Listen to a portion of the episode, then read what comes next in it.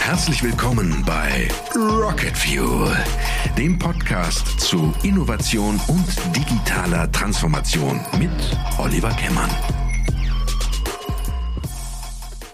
Ja, hallo, herzlich willkommen zu einer weiteren Episode von Rocket Fuel. Heute schalten wir nach Berlin zu Julian van Dieken. Äh, hallo Julian, wie geht's dir? Ja, hallo Oliver, grüß dich. Gut geht's mir. Ähm, Julian, die Leute da draußen werden vielleicht mit deinem Namen noch nicht so viel anfangen können, aber mit deiner, kann man sagen, Kunst, mit den Sachen, die du gerade machst, bist du in aller Munde. Ähm, du beschäftigst dich mit, mit, äh, mit generativen künstlichen Intelligenzen und, und stellst daraus, ja, kann man so sagen, Kunstwerke her. Das, du hast eine Version quasi des, des Mädchens mit den Perlenohrringen gemacht, die äh, jetzt tatsächlich im, im Museum auch hängt, ne, in den Niederlanden. Mhm. Ähm, erzähl doch mal so ein bisschen, wie kommt man denn auf die Idee, äh, Kunst mit künstlicher Intelligenz zu machen? Also was für eine Vita muss dahinter stecken, um sowas hinzukriegen? ja, eine, eine mit vielen äh, Schlenkern drin. Ähm, ich bin ursprünglich äh, gelernter Multimedia-Producer. Also das äh, ist im Prinzip eine Mediengestaltungs, äh, ein Mediengestaltungsstudium. Ähm, habe ich in Kiel studiert und habe damals dann äh, mir als Schwerpunkt Fotografie und Film rausgesucht. Aber um nicht äh, komplett im Urschlamm anzufangen, ähm, ich habe letzten Herbst äh, angefangen, mich mit diesen äh, generativen Bild-KIs zu beschäftigen. Und äh, das hat damit zu tun, dass ich für meinen Beruf immer mal wieder äh, nach neuen Tools suche. Und du musst dich mir so vorstellen, ähm, ich wäre in der Firma jemand, äh, den du fragen kannst, was gibt es denn Neues oder wo geht denn wahrscheinlich demnächst digital und äh, toolmäßig die Reise hin. Und das heißt, ich buddel mich da immer so vor. Und ich selber bin Gründer einer Lernplattform für Erzieher. Das heißt, ich mache eigentlich was komplett anderes, um äh, mein Geld äh, zu verdienen. Jetzt momentan ändert sich das gerade, weil ich sehr äh, stark auf eben KI und den Kreativitätsbereich äh, mich fokussiere. Und in diesem Zuge, also in dem Vorbuddeln nach neuen Tools und nach neuen Techniken, was es so gibt, habe ich im Herbst letzten Jahres eben ähm, ja, der Auslöser war ein, ein Video gesehen, äh, in dem so VFX-Jungs, also Special Effects-Jungs aus Los Angeles, eine Geschichte erzählt haben mit Bildern von sich selbst, äh, die aber generiert waren. Das ist ja jetzt inzwischen bekannt, aber zu dem Zeitpunkt, das war glaube ich irgendwie August oder so, war das für mich völlig absurd, also dass ich ähm, Bilder per Text generieren kann und dann auch noch mein eigenes Gesicht da einbauen. Also das war für mich, da ich einen fotografischen Hintergrund habe, ähm, ja wirklich ziemlich wild zu sehen, dass ich so Bilder erzeugen kann. Und ähm, dadurch, dass ich über die Jahre, also ich habe ja, wie gesagt, eine Lernplattform für Erzieher, äh, 50.000 Fotos in Kitas geschossen habe, ähm, habe ich parallel auch noch eine große Notizenliste an Fotoideen in meinem Handy gespeichert. Und dann habe ich eben diese Tools entdeckt und habe gedacht, das ist ja äh, okay, das, das ist nicht schlecht. Ich kann jetzt auf einmal scheinbar meine Ideen nicht nur testen, sondern äh, finalisieren. Also ich kann im Prinzip wirklich einzelne Ideen, für die ich sonst keine Zeit hatte oder warum auch immer das nicht ging, äh, auf einmal ausprobieren. Und ähm, ich mache das öfter so, dass wenn ich was Neues lerne, ich versuche das festzuhalten. Ähm, und das geht oft gut per Instagram, weil das so visuell ist. Und bei den Bildern bot es sich auch an. Das heißt, was ich gemacht habe, ist, ich habe mir gesagt, okay, äh, ich finde das so spannend, ich widme mich jetzt diesem Thema und zwar erstmal 30 Tage und äh, zu dem Zeitpunkt, wie gesagt, Herbst 2022, gab es jetzt auch noch nicht die eine Stelle, wo man hingehen kann und sich informieren kann, wie funktioniert das, ist das überhaupt kreativ, was kommt da am Ende wirklich bei rum und wie findet man das am besten raus, indem man es selber macht. Und das war so der Plan. Das heißt, ich habe äh, gesagt, ich will jetzt 30 Tage lang jeden Tag ein Bild prompten also per Texteingabe ein Bild erstellen und dann im Prinzip öffentlich teilen. Was, was lerne ich dabei? Ist das kreativ? Äh, wie funktioniert der Prozess überhaupt? Kann man da sich weiter reinarbeiten, als man am Anfang denkt? Und ähm, ja, aus diesen 30 Tagen sind inzwischen über 200 Tage geworden und äh, letztlich ist es so gewesen, dass dieser Instagram-Account, wo ich dann darüber reflektiere, was ich denn da tue, ähm, diverse virale Momente hatte und ähm, sich im Prinzip innerhalb von drei Monaten von ja, loslegen und damit testen, bis ein Bild hängt im Museum, ähm, sehr viel getan hat. um das mal bescheiden zu sagen. Ähm, also vielleicht können wir gerade einfach, weil bei meinen Zuhörern und Zuhörern würde ich nicht mehr voraussetzen, dass die ähm, wirklich so in der Tiefe drin sind wie, wie du in dem Thema. Vielleicht kannst du einmal ganz kurz, kurz erklären, wie funktionieren denn solche generativen Bild-KIs und was ist genau dieses Prompten, ähm, dass wir da vielleicht einfach kurz eine Basis mal schaffen, wenn wir jetzt weiter im Gespräch darüber reden. Ja, macht total Sinn. Also, wer das noch nie gesehen oder getan hat, kann man sich so vorstellen, äh, wie, was ja jetzt inzwischen ein bisschen bekannter ist, ChatGPT. Das heißt, ich habe eine Eingabebox und kann dort Text eingeben. Und dann sage ich meinetwegen äh, Baum und Haus und dann bekomme ich erstmal ein Bild von einem Baum und einem Haus. Und das Besondere daran ist, dass dieses Bild aber neu ist. Also es ist quasi, ähm, dieses Bild gibt es noch nicht und es ist so, dass die generativen KIs aufgrund von Modellen so trainiert sind, dass sie Kontext verstehen. Das heißt, wenn du das Wort Cup hast zum Beispiel, das englische Wort, das kann der World Cup sein, das kann aber auch eine Tasse sein. Und dann ist es so, dass jedes dieser Worte mit verschiedenen Metadaten äh, versehen ist und aus diesen Metadaten und dem der Menschensprache letztlich, also dem Text, den ich eingebe, werden Bilder erzeugt. Und das ist eben komplett neu. Es ist nicht so, dass es einfach so einfach geremixed wird, dass oben rechts ein Stück ausgeschnitten wird aus Bild Nummer eins und unten links äh, ausgeschnitten aus Bild Nummer zwei, sondern die Modelle verstehen eben den Inhalt. Und ähm, da kann ich eben seit neuestem durch Text Bilder erzeugen, was vorher nicht möglich war. Ist irre, ne? Ich glaube, kann man allen nur, allen nur empfehlen, das mal auszuprobieren. Äh, mit welchen Tools arbeitest du so hauptsächlich, um vielleicht auch mal ein paar, paar Tools zu nennen, wirklich mal? Ja, so die bekanntesten sind im Prinzip drei große: Midjourney, Stable Diffusion und DALI. Und ähm, Stable Diffusion ist zum Beispiel, das ist so, das kann man sich vorstellen, wie das Linux unter den Generatoren. Also es ist, die Lernkurve ist relativ steil und wenn man am Anfang sowas eingibt, wie ich gerade gesagt habe, Haus und Baum oder Haus und Auto oder irgendwas, dann kommt da was bei raus, aber das ist noch nicht besonders spannend. Midjourney ähm, ist eher so die Apple-Version davon. Da kann ich, wenn ich diese zwei Stichworte eingebe, dann bekomme ich schon relativ schnell auf was visuell Ansprechendes. Ähm, aber äh, eventuell sieht das auch alles sehr ähnlich aus. Das heißt, ich kann zu verschiedenen, in, in, verschiedene Richtungen gehen. Möchte ich eher einfach und, und zugänglich oder möchte ich komplett konfigurierbar, sodass es auch auf meinem eigenen Rechner läuft? Die, ähm, du arbeitest am liebsten mit, mit Journey? Mit Journey viel, ja. Ich muss dazu sagen, was ich total cool finde. Also ich folge dir jetzt eine gewisse Zeit ja schon auch, auch äh, auf LinkedIn und so dass du tatsächlich auch diese Prompts, also das sind ja diese Befehle quasi, die man eingibt, das nennt man Prompten. Das ist ein eigener Beruf mittlerweile, habe ich auch gelernt. Ne? Das ist ja schon wirklich Leute, teilweise. Ja. Wird sich noch drüber ja. gestritten, wie, wie langlebig das ist. Ja, ein bisschen als Prompter, genau. Ähm, also das heißt, man gibt quasi, und das ist sozusagen die Magie eigentlich, ne? dass, dass man diese Prompts richtig macht, ne? Äh, um dann diese Sachen rauszumachen. Wenn du jetzt zum Beispiel, ähm, du hast ja auch zum Beispiel, äh, wenn man deinen Instagram-Account, wir verlinken den auch gerne dann äh, in den Show Notes, ähm, du hast ja teilweise auch zum Beispiel Prominente oder sowas genommen und sowas.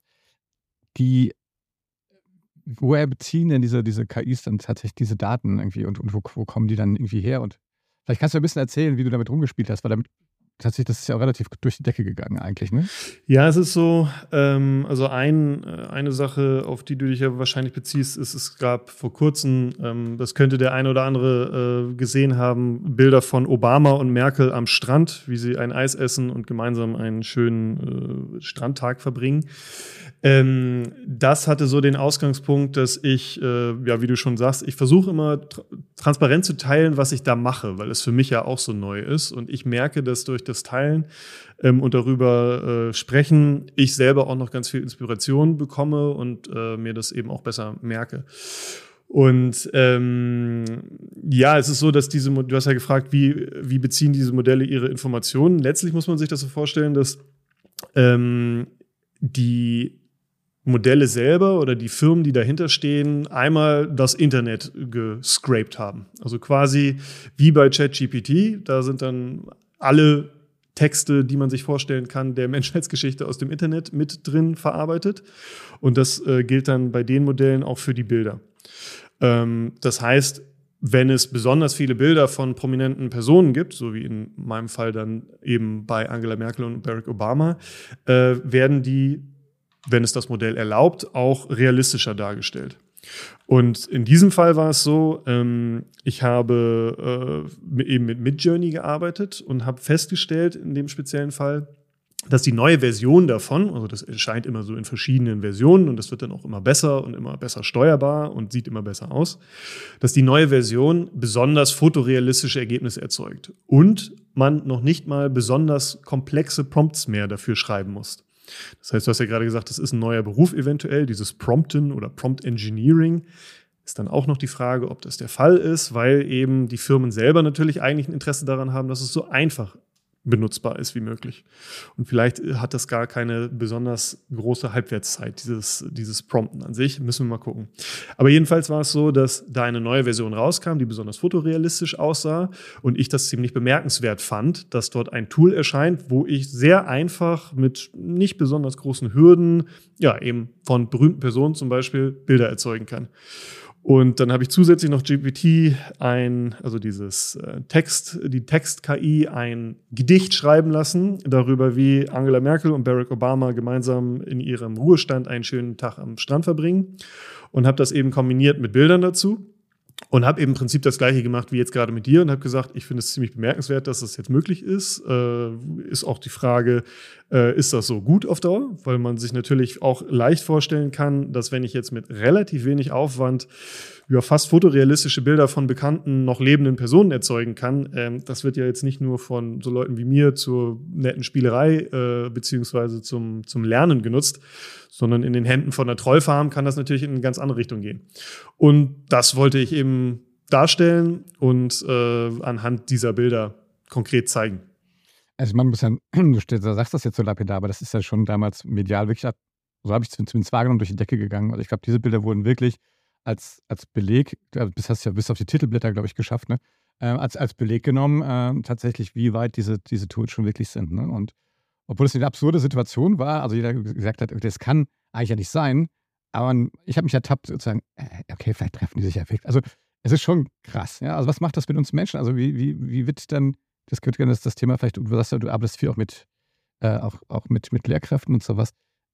Was, das Medien, Thema Medienkompetenz, das kriegt das eine ganz andere Bedeutung, oder wie siehst du das? Ja, also für mich ist es äh, auf ganz vielen Ebenen super spannend gewesen, überhaupt sich dieses äh, Projekt äh, anzuschauen, was ich da betreibe. Also der Instagram-Account heißt Julian AI Art und ähm, ich habe deutlich mehr gelernt, als ich am Anfang dachte, dass ich lernen würde.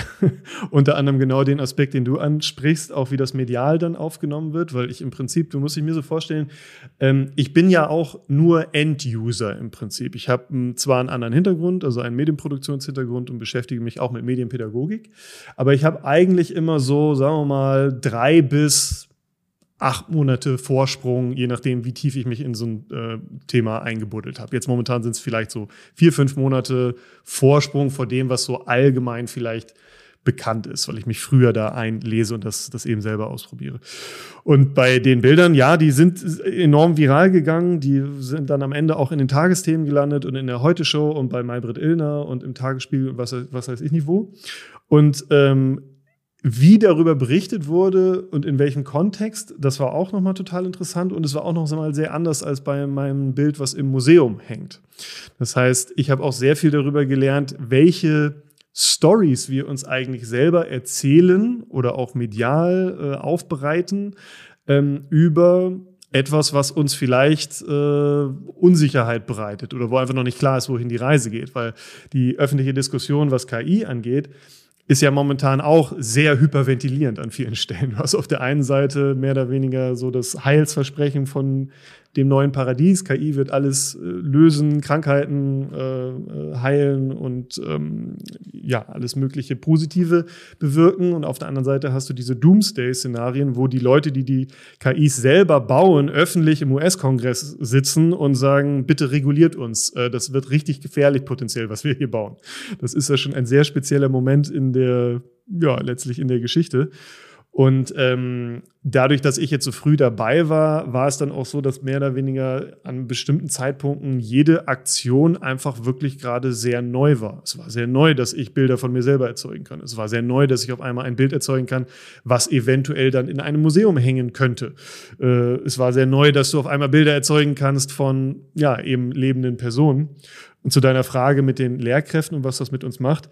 Ähm, ich würde jedem empfehlen, weil es darauf noch nicht die finalen Antworten gibt, meiner Meinung nach, wirklich diese Tools selber mal auszuprobieren. Ich habe noch niemanden kennengelernt, der eine Stunde mit Midjourney meinetwegen mal rumgespielt hat oder das getestet hat, der danach sagt, um Gottes Willen, äh, jetzt ist alles vorbei. Das heißt, es gibt ja auch Limitierungen von diesen Systemen. Diese Bilder sehen immer noch nicht komplett perfekt aus. Äh, ich muss schon noch sehr viel Hintergrundwissen haben, um das so zu bedienen, dass es mir was bringt. Ähm, letztlich ist es auch so, nur weil es eine Technik gibt, heißt es ja nicht, dass jeder dann die jetzt perfekt beherrscht. Also meine Mutter hat auch im Prinzip mit ihrem Handy eine Kamera in der Hosentasche, die äh, um ein Vielfaches besser ist als die besten Filmemacherinnen in den 70ern, die äh, nutzen konnten. Heißt trotzdem nicht, dass sie selber eine Regisseurin oder, oder Filmemacherin ist. Das gilt mit, für diese Tools natürlich auch. Aber trotzdem nochmal die Empfehlung, nutzt diese Sachen selber, testet es und vor allem versucht es mal an ihre Limits zu bringen und dann dadurch auch festzustellen, was eventuell nicht geht. Ähm, wenn du die, ähm, die Geschichte jetzt, weil du, sagst, du bist fotografisch oder Medien, medienschaffenden Hintergrund, hast du dich vor dieser ganzen Geschichte ähm, auch als Künstler gesehen? Oder jetzt, weil du jetzt dein, dein Account auch jetzt Julian AI Art heißt, äh, wo ist da die Schwelle? Also ist das jetzt Kunst, was du machst? ja, die eine große Frage. Ähm, ja, ich habe mich. Stellen, ja. Nee, ist, ist ja richtig. Die habe ich mir selber auch gestellt. Also äh, vor allem war es so, ich bin ja gar nicht so gestartet. Ne? Das heißt auch, dass das Ding, also ich bin nicht ähm, gestartet als ich mache jetzt Kunst, sondern mein Ausgangspunkt war ja ein komplett anderer. Der, mein Ausgangspunkt war ein rein experimentell spielerischer, dass ich gemerkt habe, oh Mann, da ist jetzt was möglich, was vorher noch nie möglich war in der Menschheitsgeschichte. Ich kann mehr oder weniger mir was ausdenken und dann bekomme ich das Bild dazu. Das fand ich wahnsinnig faszinierend und dann eben dadurch, dass ich selber so ein visueller Mensch bin, hatte ich halt auch ganz viele Ressourcen, auf die ich zugreifen kann, also zumindest gedanklich und konzeptuell. Und ähm, deswegen ist es für mich eher interessant gewesen, dass es dann in diesem Kunstkontext so auftauchte. Dass das Julian AI Art heißt, hat folgenden Hintergrund. Ähm, es war im August und September letzten Jahres, ich wusste gar nicht, was das, wie das heißt, was ich da mache. das hatte noch überhaupt keine Kategorie. Das heißt, äh, ich habe schlicht und einfach was super Deskriptives genommen. Äh, es gab diese Hashtags AI Art und äh, dann hießen diese Generatoren selber auch AI-Art-Generatoren. Also, was passiert da? Julian beschäftigt sich mit AI und mit Art, also Julian AI-Art. Das ist ja auch kein, kein, kein cooler Künstlername oder sowas, äh, was ich auch überlegt hatte, aber was ich dann ein bisschen prätentiös fand. Ähm, und das dann halt so super deskriptiv gelassen habe. Naja, und dann war es eben so, dass eigentlich durch das Machen, durch das Tun und das Neukontextualisieren das diesen anderen ähm, Spin bekommen hat. Und natürlich erst recht, als dann auf einmal ein Bild im Museum hing. Dann hat das natürlich eine ganz andere Wendung genommen, die ganze Geschichte. Und vielleicht nur ganz kurz, vielleicht kommen wir da ja noch zu, was es damit auf sich hat. Aber ähm, ich selber habe mich bisher nicht als Künstler bezeichnet. Nee. Ich merke, dass sich das teilweise gerade so ein bisschen ändert oder ich das Gefühl habe, dass vieles von dem, wie ich aktuell arbeite, sehr anders ist als das, was ich vorher gemacht habe. Und ich merke, dass da viele künstlerische Aspekte drin sind. Aber vorher war ich Fotograf und Multimedia-Producer. Und ähm, das durchläuft gerade eine Transformation scheinbar. Ähm, ja, ich finde es äh, sehr spannend. Ich will natürlich gleich noch auf, auf das Bild und das Museum kommen, aber jetzt an der Stelle würde ich gerne noch eine Frage einschieben. Wie glaubst du denn, wie ist das denn vice versa? Also glaubst du, dass jetzt viele Künstler äh, ähm, auf einmal oder Künstlerinnen auch Angst kriegen, vielleicht, beziehungsweise Angst kriegen oder also man spricht ja gerne von so, von so einem Digital Divide. Also, dass es Menschen gibt, die auf der einen Seite sagen, hey cool, ich probiere das jetzt aus, super. Und andere sagen, oh, Teufelszeug, äh, ich beschäftige mich da gar nicht mit, das ist nur das Reale, ist das Wahre. Wie, wie, wie schaust du da drauf? Oder hast du auch mit Künstlern gesprochen oder haben die dich äh, auch angesprochen? Also klassische Künstler im äh, Prinzip? Ja, im Prinzip kann man ähm, die Reaktion auf das Bild eventuell als Anhaltspunkt da, dafür nehmen. Also ich glaube, das ist wie bei jeder neuen Technologie, ähm, dass das sehr von dir selber abhängt, wie du damit umgehst. Was für mich neu ist, ist die Geschwindigkeit. Also sagen wir mal, das Internet wird erfunden, das ist irgendwann in den 90ern und dann hast du mehrere Jahre, um dich so graduell darauf einzustellen. Was jetzt halt natürlich wirklich krass ist, ist, dass man diese exponentielle technische Entwicklung teilweise wirklich selber spürt. Und das macht vielen Leuten Angst, was ich total nachvollziehen kann, vor allem wenn man gar nicht genau weiß, was heißt denn das jetzt alles.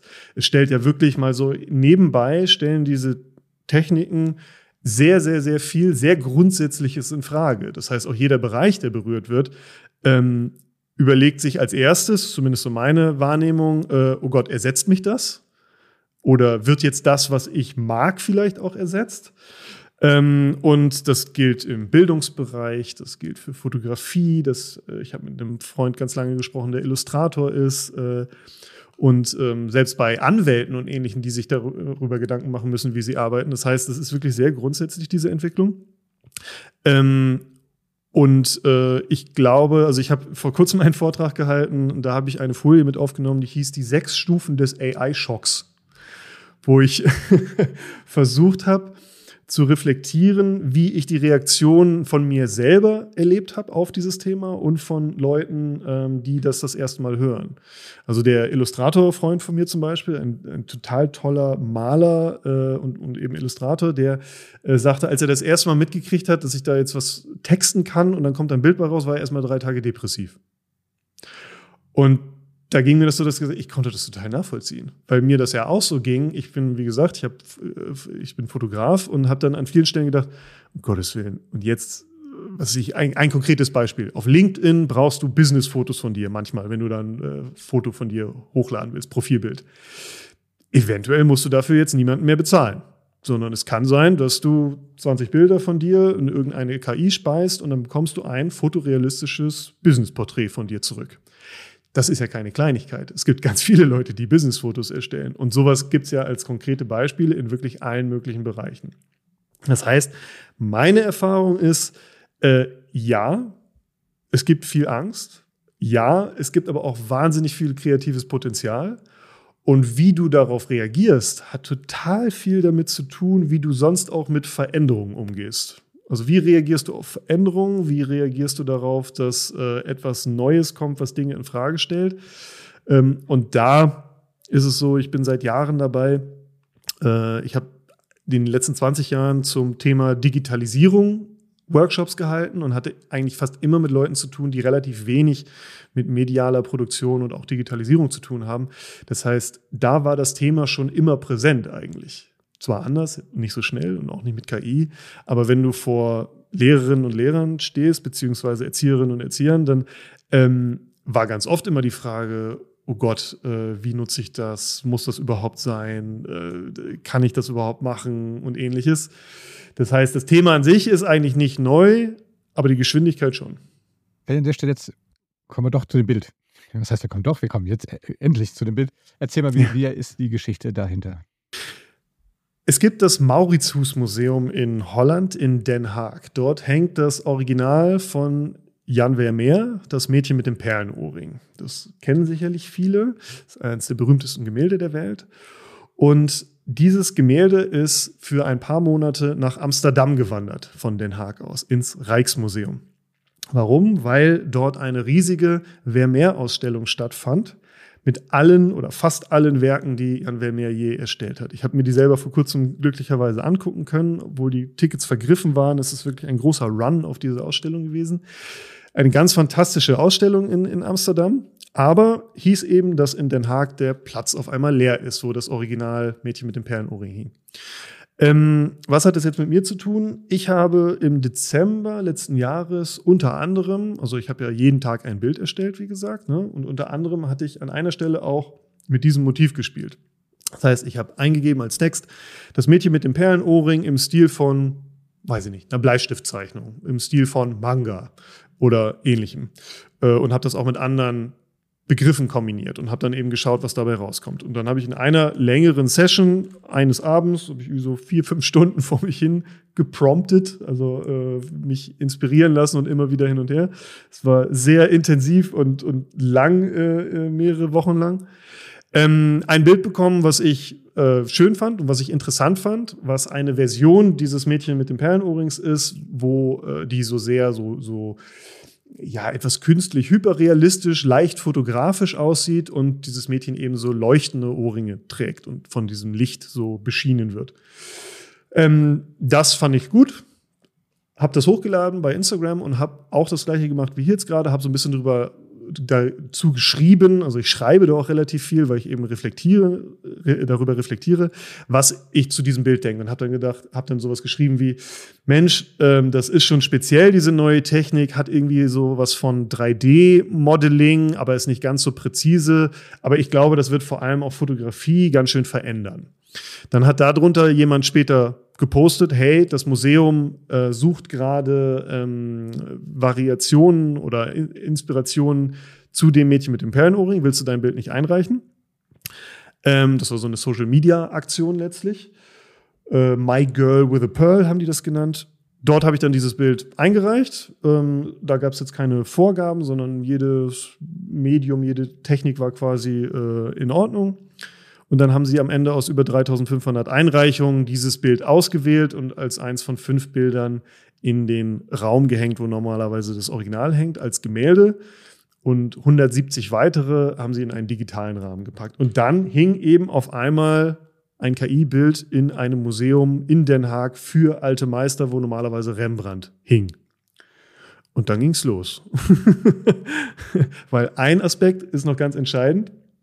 Ähm, ich habe das Museum einen Monat vorher angeschrieben und gesagt, hey, äh, da gibt es ja wahnsinnige Diskussionen jetzt gerade und eine ziemliche Disruption auch in äh, den Prozessen. Ähm, wenn wir das einordnen wollen, also wenn, danke, dass ihr das Bild ausgewählt habt, aber wenn wir das, wenn ihr das da hinhängen wollt, kann ich mir gut vorstellen, dass, ich weiß nicht, 95 Prozent aller Leute, die, die zumindest dieses Bild sehen, überhaupt keine Vorstellung haben, was ist das, wie ist das entstanden, warum hängt das da, was soll das alles, was hat das für Auswirkungen? Ähm, wenn ihr das einordnen wollt, könnt ihr mich gerne zu einer Panel-Diskussion einladen oder weiß ich nicht, Podcast machen, irgendwas, was so euer Format denn ist. Könnte ich mir gut vorstellen, dass das die Leute interessiert und voll spannend ist. Darauf habe ich leider keine Antwort bekommen auf diese Idee. Ähm, und dann hat das Museum Folgendes gemacht. Ähm, es hat alle Bilder, inklusive meinem, aufgehängt, aber nur mit dem Namen der Person, die das eingereicht hat und dem Land, aus dem die Person kommt. Und das war's. Das heißt, da fehlte ein entscheidender Part, zumindest der bei meinem Bild relativ interessant gewesen wäre, aber auch bei den anderen natürlich. Da stand nicht, dass das mit einer KI erstellt wurde. Und das hat eine große Kontroverse ausgelöst, wie ich finde, verständlicherweise. Ich hätte das sehr anders gemacht.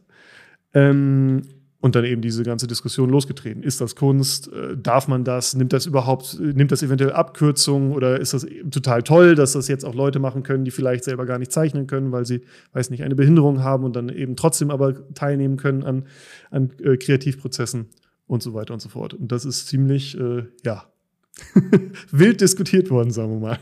Ja, ist doch cool. Das, das hängt, hängt ein Bild von dir im Museum. Ne? Also, das ist das, äh, also bist du jetzt Künstler, oder? Wie definiert man das denn sonst? Oliver, ist das Bild denn von mir? Ist ja eine der großen Fragen, ne? Weil ich hatte nämlich, oh, das, das, war eine der. Gute Überleitung. Genau, ist es von mir? Ist es von Midjourney? Oder was schreibt man überhaupt? Was würde man denn daneben schreiben? Würde man da schreiben Julian van Dieken? Oder würde man schreiben Julian AI Art? Oder einfach nur Midjourney? Oder beides? Das waren alles Fragen, auf die gibt es, glaube ich, verschiedene Antworten. Und ich fand das halt super, super schade, dass das Museum sich selbst und letztlich allen anderen so die, diesen, diese Möglichkeit äh, der Diskussion da genommen hat. Ja, die, die Kunst des Promptens. Vielleicht ist es das ja dann irgendwann. Ja, also äh, das sicherlich. Ich merke, es verschiebt sich sehr in Richtung der Ideen und des Konzeptes. Das heißt, ähm, es ist gar nicht mehr so entscheidend, dass du jetzt drei Stunden etwas kreierst, im Sinne von, dass du meinetwegen selber etwas malst oder versuchst, ein Foto zu machen, sondern wenn du eine emotionale Reaktion haben möchtest oder etwas schaffen möchtest, das wirklich ungewöhnlich ist, dann dann hat es sehr viel damit zu tun, welche Idee und welches Konzept du verfolgst. Also du wirst sehr schnell merken, wenn du dich auf Instagram umguckst und die verschiedenen Leute anschaust, die sowas machen, ähm, was ist das für eine Person, die dahinter sitzt? Und das hat wahnsinnig viel da wieder damit zu tun, was dein Hintergrund ist. Ähm, das sehe ich genauso. Ich glaube auch diese, ähm, gibt es ja dieses, dieses Beispiel, ist auch durchs Netz gegangen, äh, mit dieser Jeep und, und North Face Werbeanzeige. Ja. Das kennst du sicherlich auch, ne? wo man auf einmal fotorealistisch sowas gemacht hat. Ja. Du hast gerade Luft geholt irgendwie? Nee, sag ruhig weiter. Also ja. Ähm, ja und als ich das, das erste Mal gesehen habe, habe ich auch überlegt, ähm, ich brauche ja trotzdem jemanden, also ich finde das schon erstaunlich, wie gut das ist, jetzt also von der, von der fotorealistischen Qualität und stell mir halt vor, wir haben auch schon so Produktionen gemacht, irgendwie, wie, wie viele Menschen man wahrscheinlich dann nach Teneriffa hat schiffen müssen, um so ein Foto in so einem Setting zu machen und wie viele Autos man darüber hat karren müssen.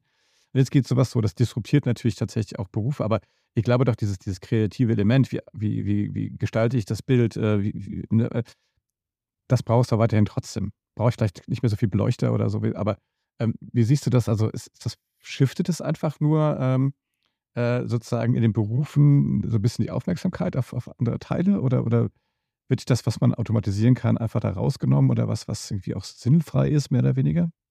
Wie guckst du auf sowas? Also ich kann es ja mal versuchen, an mir selber zu beschreiben. Also bei mir ist es so, ich merke, ich war vor kurzem, ich bin in den Comicladen gegangen, weil ich äh, sehr gerne Comics lese. Und habe mir dann so vorgestellt, dass all diese Comics jetzt durch AI-Art äh, ersetzt würden. Das fand ich eine schreckliche Vorstellung.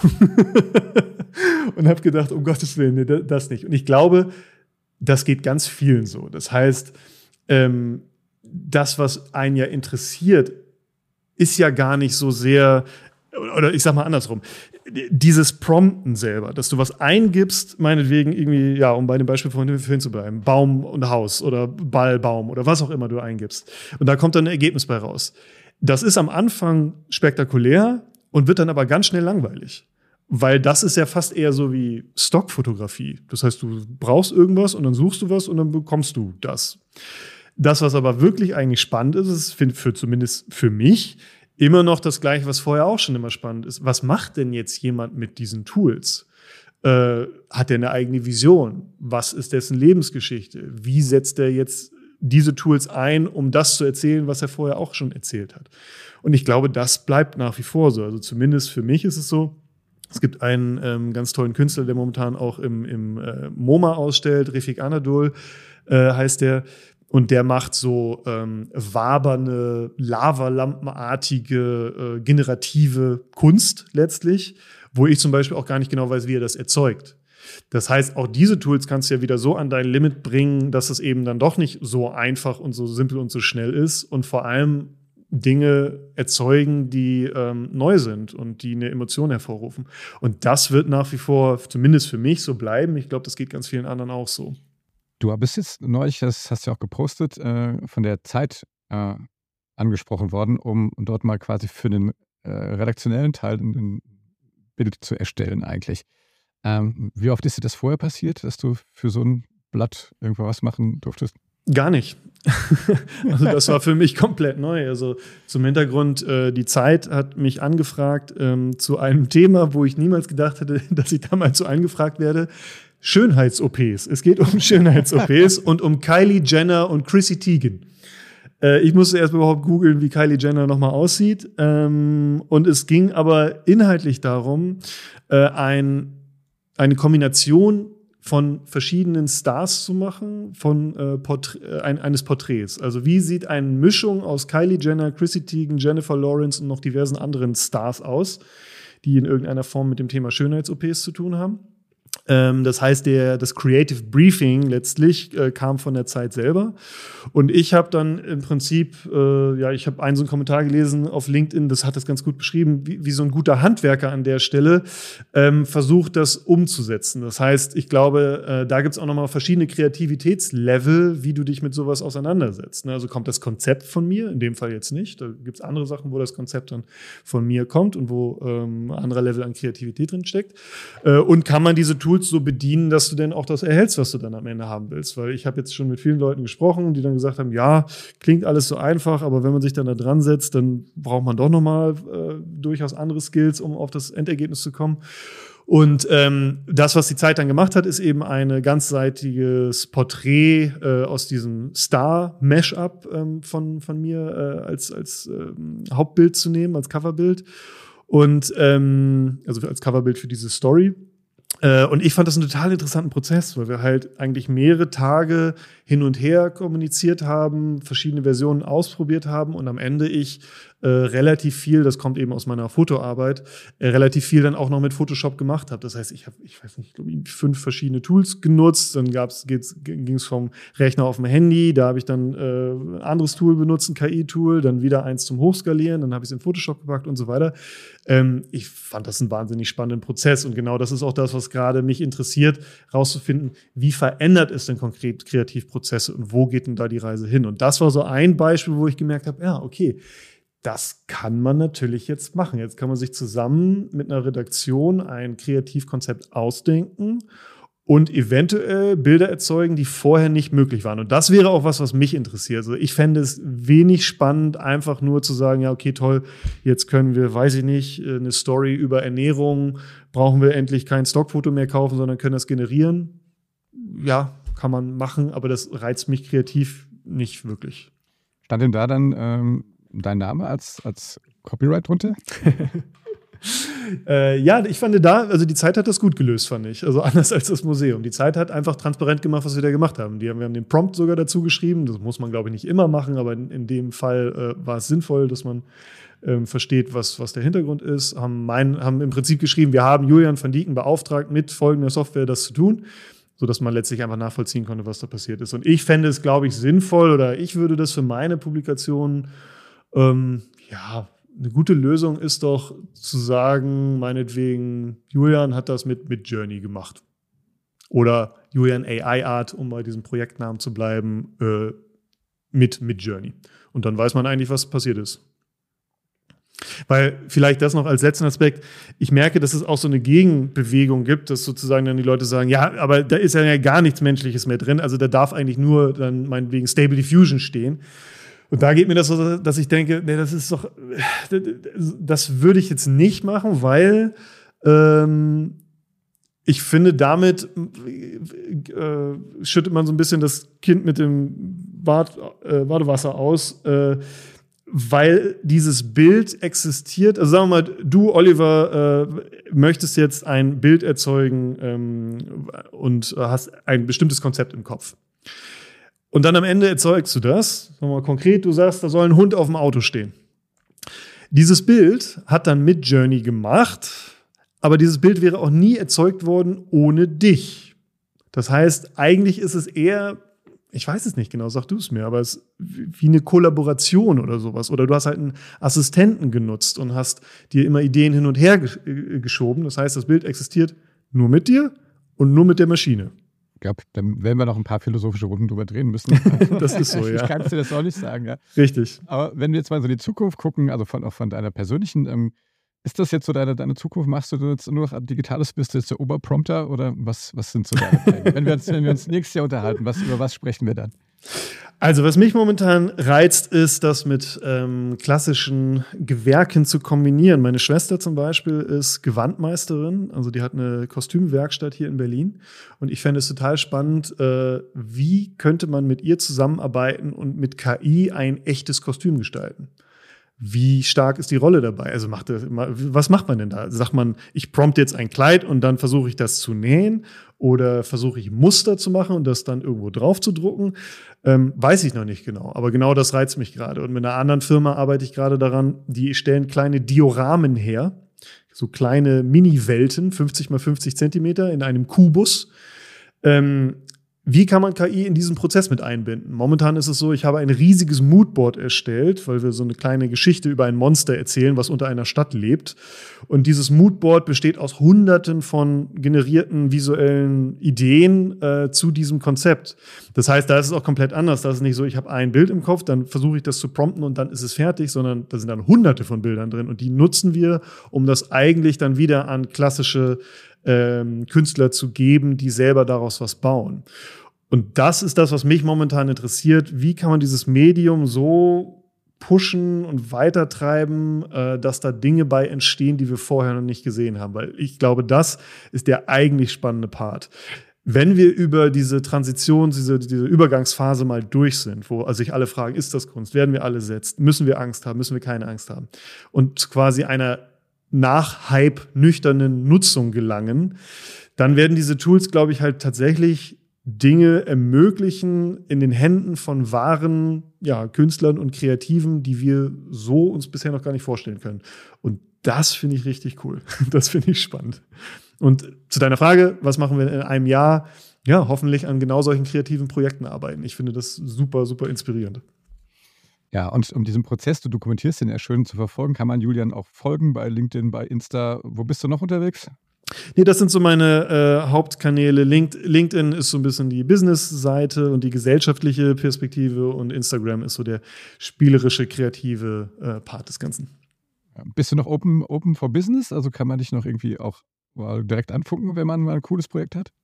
Ja, könnt ihr gerne machen. Ich bin immer interessiert daran, äh, genau solche Sachen zu verfolgen, wie ich gerade beschrieben habe. Ich gebe momentan auch viele Workshops und Coachings, ähm, sowas wie Intro zum Thema KI oder äh, eine Übersicht, was gibt es gerade für Tools oder eben Kreativworkshops, wie kann man das konkret äh, bei sich einbinden. Dazu könnt ihr mich gerne anschreiben. Sehr schön. Und äh, was mir so ein bisschen, können wir vielleicht so ein Sneak Preview machen, auch äh, verraten, du planst auch ein eigenes Format. Vielleicht willst du da noch ein bisschen was zu erzählen? Genau, ich äh, mache demnächst einen, starte einen Podcast, der wird dann Tech Tandem heißen, wo es genau um solche Themen geht wie heute. Wie kann ich das kreativ nutzen? Was gibt es für konkrete Beispiele, wo jemand das vielleicht in einer Art und Weise genutzt hat, wie es vorher noch nicht klar war? Wird sich viel mit Kreativität, Tech und KI beschäftigen.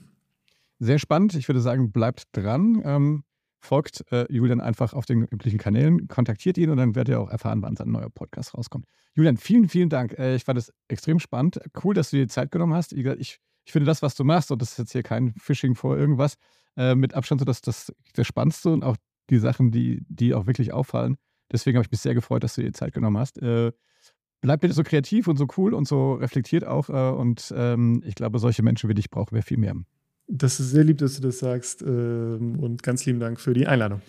Ja, Lieben, das war wieder eine Folge von Rocket Fuel. Wenn es euch gefallen hat, dann gebt uns einen Daumen hoch und abonniert uns vor allen Dingen äh, oder fünf Sterne bei Apple Podcast. Empfehlt uns weiter. Und äh, ansonsten, ja, äh, setzt euch mal an so eine Kiste und promptet mal ein bisschen. Ja, könnt ihr Julian und Olli beim Podcast mal gucken, was da rauskommt. Ja, genau. Viel, viel Spaß dabei.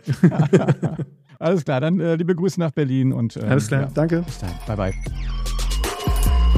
Das war Rocket Fuel, der Podcast mit Oliver Kemmern.